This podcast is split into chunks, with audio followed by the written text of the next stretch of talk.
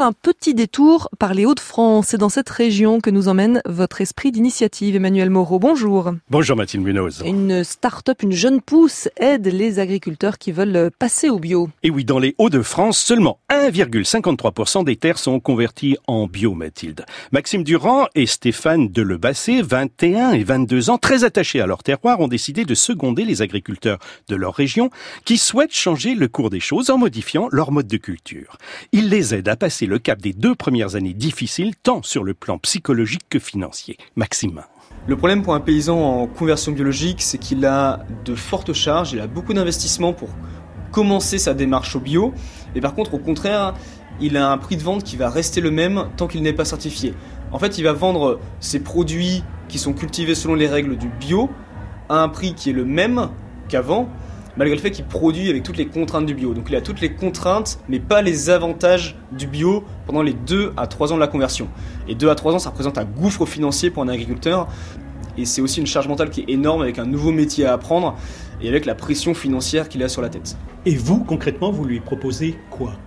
En fait, on va faire tout ce qu'il ne peut, ne veut ou ne sait pas faire. Donc on va aller chercher ses produits à la ferme, on va communiquer sur ces produits, on va expliquer aux consommateurs euh, pourquoi sa démarche est bonne. Et ensuite on va s'occuper de la vente, donc on va faire toute la démarche auprès donc euh, des petits magasins locaux et auprès du consommateur pour vendre ses produits à un prix qui permette de rémunérer toute la chaîne de valeur un prix qui permette de rémunérer toute la chaîne de valeur. Ça veut dire quoi? Ça veut dire qu'ils achètent aux agriculteurs leurs produits à un prix équitable? Exactement Mathilde. Et ils revendent les légumes à un prix raisonnable aux consommateurs, c'est-à-dire en dessous du prix du bio, en expliquant la démarche sur les marchés. En novembre, ils ont convaincu un premier agriculteur de la région. En décembre, ils étaient quatre et neuf en janvier à les suivre. Avec l'hiver, leurs étals sont un petit peu dégarnis. Maxime. Aujourd'hui, on va vendre euh, des fruits et des légumes, euh, donc d'hiver pour l'instant parce que c'est la saison. Donc on va vendre en ce moment euh, des navets, des carottes, euh, des oignons. Très bientôt on va commencer à avoir des petites salades, quelques tomates et aussi quelques produits transformés comme euh, des jus, des farines, de la, des pâtes.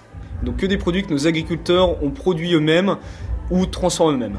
Ça veut dire que vous avez des points de vente sur les marchés? C'est ça, oui. Aujourd'hui, Biodemain, c'est deux marchés dans la métropole lilloise, un à Croix et un à Lille. Euh, plus tard, nous voulons aussi aller du côté des petits magasins locaux. Euh, il y a pas mal de chaînes de distribution qui ont des petits magasins, et c'est là que nous voulons aussi vendre pour toucher plus de consommateurs et aider plus les agriculteurs. Eh bien, le samedi, Maxime et Stéphane sont donc à Croix, le dimanche matin à Lille, et vous pouvez les rencontrer, ils seront trop contents de vous expliquer leur démarche. L'esprit d'initiative signé Emmanuel Moreau tous les matins dans 5-7.